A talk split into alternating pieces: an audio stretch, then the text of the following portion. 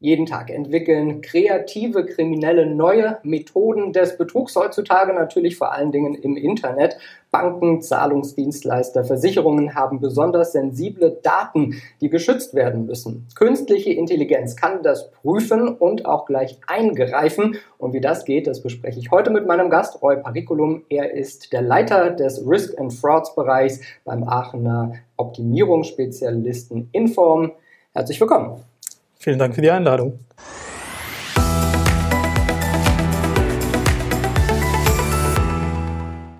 Immer mehr, ja auch gerade in der Finanz- und Versicherungsbranche läuft digital ab. Heißt das einfach auch, dass es immer mehr Angriffe in diesem Bereich gibt und geben wird? Leider ja. Ähm, auf der einen Seite ist es sehr zu begrüßen, dass äh, immer mehr digitalisiert wird, auch in der äh, Finanz- und auch Versicherungsbranche. Das Problem, was wir dabei haben, ist jedoch, dass wir in Deutschland im Vergleich zu anderen Ländern erst relativ spät mit diesen Digitalisierungsmaßnahmen angefangen haben. Dadurch äh, kommt es, dass wir teilweise diese aber auch zu rasant umsetzen. Gerade jetzt im Hinblick auf die Pandemie hatten wir viele äh, Themen, wo wir eine stärkere Digitalisierung auch benötigt haben. Und äh, da konnte man sehen, dass teilweise Maßnahmen über Nacht eingeführt und realisiert werden mussten, die dadurch aber auch Schwachstellen geboten haben. Und durch solche äh, ja, Themen wird gerade Deutschland auch äh, sehr attraktiv für Cyberkriminelle. Als ein Beispiel kann man die Corona-Soforthilfen anführen. Am Anfang des Jahres äh, ja, wurde beschlossen, wir wollen und unseren Unternehmen helfen, wir wollen äh, schnell Kredite zur Verfügung stellen, damit sie diese schwierige Zeit überbrücken können. Und da haben wir ja schon gesehen, im Vergleich äh, haben deutsche Banken halt noch sehr viel analoge Prozesse gehabt. Ähm, die äh, andere Länder hatten schon vor der Pandemie die Möglichkeit geboten, äh, Kredite online zu beantragen und die notwendigen Prüfungen im Sinne von äh, Risiko- und Betrugsprüfungen wurden automatisiert im Hintergrund durchgeführt. Äh, bei vielen deutschen Banken waren noch sehr viele manuelle Schritte notwendig und so, dass äh, diese Vergaben teilweise zu schnell äh, ohne die notwendigen Prüfungen durchgeführt wurden. Und daher hat man ja auch äh, Anfang des Jahres gesehen, dass gerade in dem Sektor die Betrugsangriffe ähm, ja, hochgingen. Kann man sagen, es gibt bestimmte Methoden, immer äh, wieder Dinge, die auftauchen, die Sie da im Blick haben? Also was benutzen die Kriminellen? Mhm. Also da gibt es äh, sicherlich einige Methoden, die ja klassischer Natur sind, von denen wir alle sicherlich auch schon gehört haben wie beispielsweise Phishing oder Fake-Webseiten etc. Man muss dazu aber auch sagen, fast jeden Tag kommen auch neue äh, Ideen hinzu. Die Betrüger sind dort sehr kreativ. Im Endeffekt geht es äh, immer darum, ähm, halt äh, ja an das Geld des Opfers zu bekommen. Ähm, da gibt es halt ähm, Methoden wie äh, beispielsweise ja, äh, Antragsbetrügereien oder Identitätsdiebstahl. Ähm, es gibt äh, in letzter Zeit auch ein, ein mit, eine Methodik, äh, die nennen wir CEO-Betrug, also Geschäftsführerbetrug. Ähm, die, ja, die Kriminellen sind halt sehr kreativ in der Hinsicht. Man kann insbesondere sagen, dass es, ähm, wenn man sich die unterschiedlichen Methodiken sich anschaut, die, ähm, die Methode des Social Engineerings immer noch eine der beliebtesten und effektivsten ist.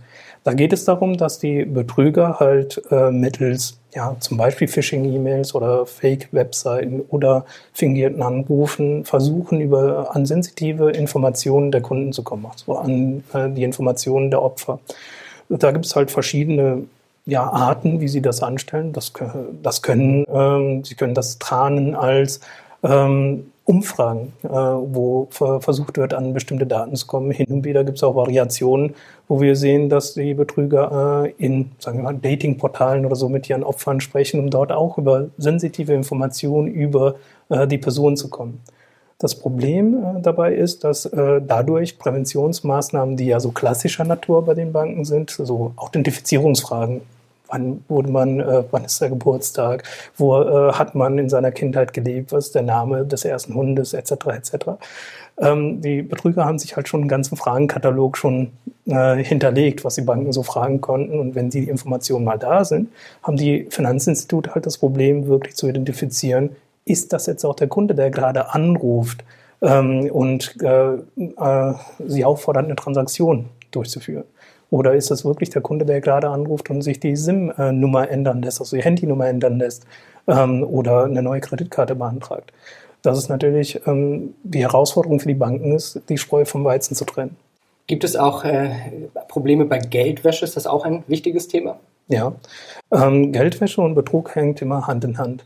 Man muss äh, dazu jetzt sagen, ähm, wenn wir über Betrug reden, im Endeffekt, und man versucht an das Geld zu kommen und ähm, da reden wir nicht nur über Klein, Kleinkriminalität. Also es geht nicht nur um den einen, der gerade mal was ausprobiert hat, sondern das sind schon äh, ja, größere Betrugsgruppierungen, äh, so gesehen.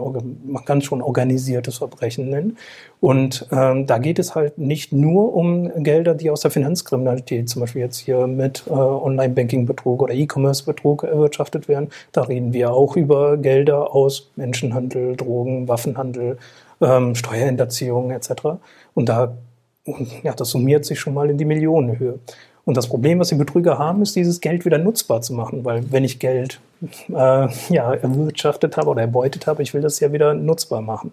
Und die Finanzinstitute sind halt dazu angehalten, größere Bewegungen äh, von Geldsummen äh, halt zu melden und auch zu hinterfragen, wo kommt denn dieses Geld her? Und das ist die Herausforderung, die die Betrüger haben.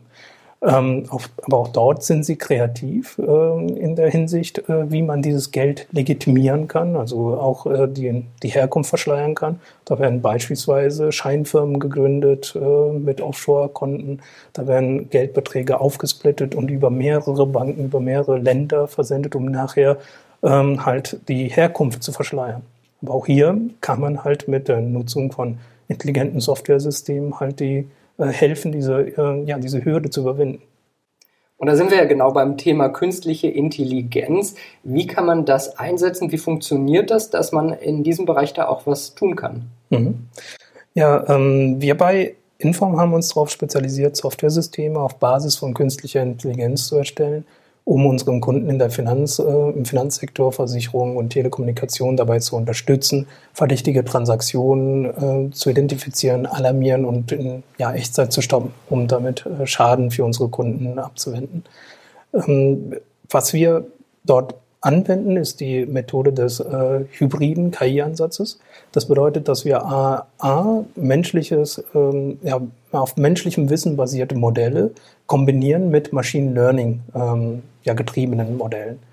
Das hört sich jetzt ein bisschen abstrakt an. Das bedeutet im Wesentlichen, dass wir äh, unseren Kunden die Möglichkeit äh, geben oder den Betrugsexperten die Möglichkeit geben, ihre Erfahrungen mit ins System zu bringen. Das können Regelwerke sein, das können auf Fuzzy Logic basierte Scorecards sein. Ähm, und das zu kombinieren mit dem, was die Maschine über Datenanalyse lernt. Und wir glauben daran, dass das die beste, dass das die besten Ergebnisse gibt in diesem Bereich, weil A, ähm, die, die Kombination von beiden Welten es ermöglicht, dass der menschliche Experte neben dem Wissen, was er hat, auch sein Bauchgefühl mit ins System bringen kann. Und das ist gerade in diesem Bereich Betrugsprävention, Risikoprävention sehr wichtig. Sehr viel geht auch über äh, Bauchgefühl. Die Maschine, das Machine Learning äh, im Vergleich hilft dem Betrugsexperten dabei, größere Datenmengen halt zu screenen. Also die Maschine, die ist viel effizienter darin, größere Datenmengen, Milliarden von Transaktionen durchzuschauen und dann auf Basis der Betrugsmeldung, also vergangene Transaktionen, die als betrügerisch gemeldet wurden, zu schauen, was sind die Übereinstimmungen in diesen Transaktionen im Vergleich zu den Transaktionen, die legitim waren. Das heißt, die Maschine kann äh, äh, lernen, was sind die Muster, die in diesen Transaktionen drin waren, die vielleicht der Experte so auf den ersten Blick gar nicht gesehen hätte. Daher ist es äh, gut, beide Welten zu haben. Ähm, das Problem mit dem Machine Learning äh, Ansatz, oder nicht Problem, sondern eines der Nachteile ist, dass es ein datengetriebener Prozess. Die Maschine kann nur über Daten lernen. Und wenn wir uns jetzt mal um dieses Umfeld Zahlungsverkehr mal anschauen, fast, ja, ich will nicht sagen fast jeden Tag, aber sagen wir mal, ähm, fast jedes Jahr oder jeden Monat kommen neue Arten der Bezahlverfahren auf den Markt. Äh, früher äh, waren es jetzt Apple Pay und Samsung Pays. Äh, morgen kommt, äh, ich habe vor kurzem erst gelesen, da kommt Rate Pay. Also da gibt es unterschiedliche äh, Zahlungsansätze, die kommen, also unterschiedliche Möglichkeiten, mit denen der Kunde auch mit der Bank interagieren kann. Und da ist halt das Problem, wenn diese Daten noch nicht, noch nicht existieren, kann natürlich eine Maschine auch darüber, über diese, äh, dieses Bezahlverfahren nicht so viel lernen.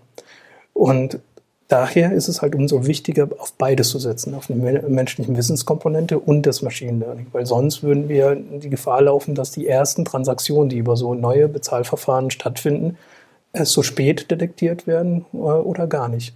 Und daher ist es gut, dass ähm, dieses menschliche Wissen auch direkt mit ins System abzubilden. Und ich glaube, äh, gerade auch in den letzten Monaten hat sich ja nochmal gezeigt, wie viel digital auch abgewickelt wird, welch, wie viele Online-Abwicklungen es da gibt. Ist es auch nochmal wichtig, gerade so diese ganzen Abwicklungen für Zahlungsdienstleister, dass man das auch immer stärker im Auge behält? Ja, also im äh, Bereich E-Commerce, äh, wenn man jetzt auch äh, sich das anschaut, wir sind jetzt in der Vorweihnachtszeit. Ähm, das wird natürlich immer wichtiger, auch für die Händler, auch für den Kunden, dass diese Dinge reibungslos äh, funktionieren. Wenn man jetzt äh, schaut über die Jahre, hat E-Commerce immer stärker eine stärker werdende Bedeutung erhalten. Also immer mehr wird im Internet geshoppt, im Internet bezahlt, digital bezahlt. Und gerade wenn wir uns die jetzigen Gegebenheiten äh, mit der Pandemie anschauen, gehen wir mal davon oder können wir davon ausgehen, dass dieses äh, Weihnachten wahrscheinlich noch mehr äh, online äh, geshoppt wird als äh, im klassischen ja, Handel äh, ja, in den Läden. Das, was wir auch festgestellt haben, ist, dass typischerweise die Vorweihnachtszeit die Zeit ist, wo die meisten Betrügereien stattfinden. Und das hat sicherlich auch damit zu tun, dass die Betrüger auch wissen, dort finden viel mehr Transaktionen statt als sonst. Und die äh, Höhe der Einzeltransaktionen ist halt auch höher. Und das bedeutet, dass sie sich auch leichter mit ihren betrügerischen Transaktionen in der Menge verstecken können. Sie wissen halt, da ist eine höhere Transaktionsvolumina und dann wird wahrscheinlich auch nicht so akribisch geprüft, als es sonst der Fall sein würde. Ähm, das bedeutet, äh, wenn man jetzt mal Umfragen sieht, wo, äh, wo auch festgestellt wurde, dass in Deutschland allein in jeder, also 97 Prozent der Händler schon vom Betrug betroffen waren. Und wenn man sich die Summen anschaut, die über ähm, ja, E-Commerce halt getätigt werden, wenn man davon nur ausgeht, dass ein Prozent oder unter ein Prozent, sagen wir mal, ähm, betrügerisch ist, dann reden wir schon über größere Geldbeträge, äh, über, ja, die das betrifft. Und gerade für kleine und mittelständische Händler kann dies auch mal zu einem Problem werden, wenn sie halt von Betrug getroffen werden. Das kann hin und wieder auch schon mal äh, zu Existenzproblemen führen. Daher ist es wichtig, dass Händler sich auch ähm, vorbereiten und auch schützen äh, vor dieser Art von Betrugseingriffen. Und da ist natürlich immer die Herausforderung, das Maß anzusetzen, das notwendig ist, um sichere Transaktionen zu gewährleisten, aber auch nicht es zu überkomplizieren. Wir leben halt heutzutage in einer äh, Zeit von One-Click-Buy. Das heißt, wenn man jetzt an so Maßnahmen denken würde wie Authentifizierung, jede Transaktion muss authentifiziert werden, da muss noch ein Passwort eingegeben werden, dann kann man schon mal Geschäft flöten gehen, weil der Kunde wird sich dorthin orientieren, wo er am einfachsten bezahlen kann und nicht, wo er noch das Passwort haben muss und diese SMS-Tannen etc. noch eingeben muss. Das heißt, die Herausforderung ist, den Spagat zu meistern zwischen Sicherheit, aber auch äh, Kundenzufriedenheit. Und auch dort können halt intelligente Systeme ähm, auf Basis von Datenanalyse, risikobasierter Authentifizierung helfen, um genau diese Hürde zu überwinden und auch weiterhin wettbewerbsfähig zu bleiben. Kann man sagen, für welche Unternehmen KI, künstliche Intelligenz, besonders geeignet ist? Mhm. Ich würde sagen, kurz- oder mittelfristig ähm, ist KI für fast jedes Unternehmen von Relevanz. Viele wissen ja gar nicht, dass sie schon bereits mit KI-basierten Anwendungen arbeiten. Ähm, als Beispiel, ähm, wenn wir jetzt mal über die Jahre äh, uns die Entwicklung von Spam-Mails anschauen, man kann sagen, dass äh, Jahr zu Jahr es kontinuierlich gestiegen ist. Aber ich denke, wir alle, auch persönlich, äh, würden doch sagen, dass eigentlich wir gefühlt weniger Spam in unseren Inboxen haben. Und das hat auch damit zu tun, dass da auch KI am Werk ist, dass da auch ähm, von der Software her geprüft wird, was sind die Inhalte, passen die, äh, macht es Sinn und dann halt auch diese dann automatisiert weggefiltert werden. Das andere sind ähm, Tools wie äh, ja, Spracherkennung oder wenn man Text eingibt, dass das schon ähm, auf Basis dessen, was ich eingegeben habe, dass die Software schon gelernt hat, der, das E-Mail-Programm, was würde ich denn eingeben und mir schon andere Textbausteine vor, äh, ja, so gesehen entsprechend vorbereitet. Das sind äh, Themen, das ist, das ist alles KI.